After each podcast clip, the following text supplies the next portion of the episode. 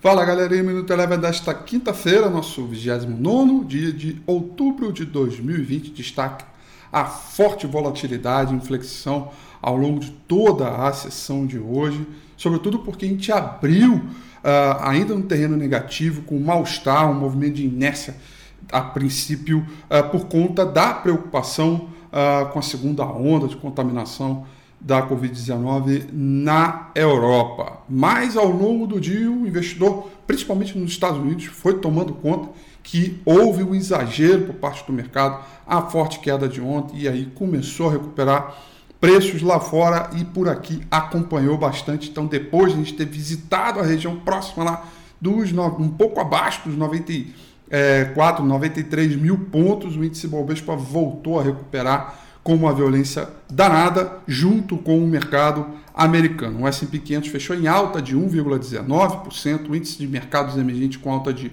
1,01%. O petróleo, embora não tenha fechado no terreno positivo, uh, fechou com queda de 0,50, eh, desculpa, fechou com queda de 3,50%, mas ao longo da, do dia chegou a cair mais de 5%, recuperou um pouquinho uh, de terreno.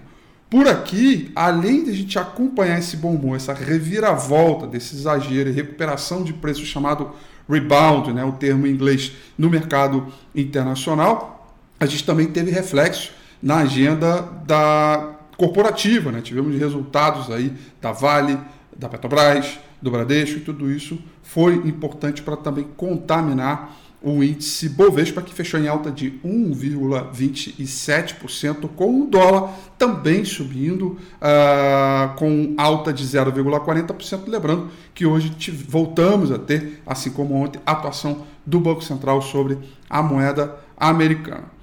Destaque positivo hoje para as ações do índice Bovespa ficaram para as ações da Cogna, que subiram 6,82%, e no destaque negativo, as ações da Ambev, que divulgaram o resultado hoje, queda de 3,59%. O Minuto Eleven fica por aqui. Quer ter acesso a mais conteúdos como esse? Inscreva-se em nosso site www.elevenfinancial.com e também siga a gente nas redes sociais. Eu sou Rafael Figueiredo e eu te espero no próximo Minuto Eleven.